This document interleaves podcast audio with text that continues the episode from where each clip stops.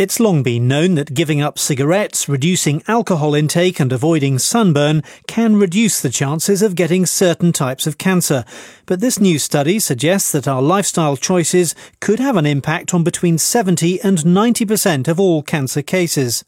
The team at Stony Brook University reanalyzed existing cancer data and found that random cell mutation rarely gets to the point of causing cancer without some form of external factor like toxic chemicals or radiation. They also found that anyone who moves from a country with a low cancer risk to somewhere with a higher risk becomes more likely to develop cancer themselves. The findings are expected to influence medical advice on avoiding the disease.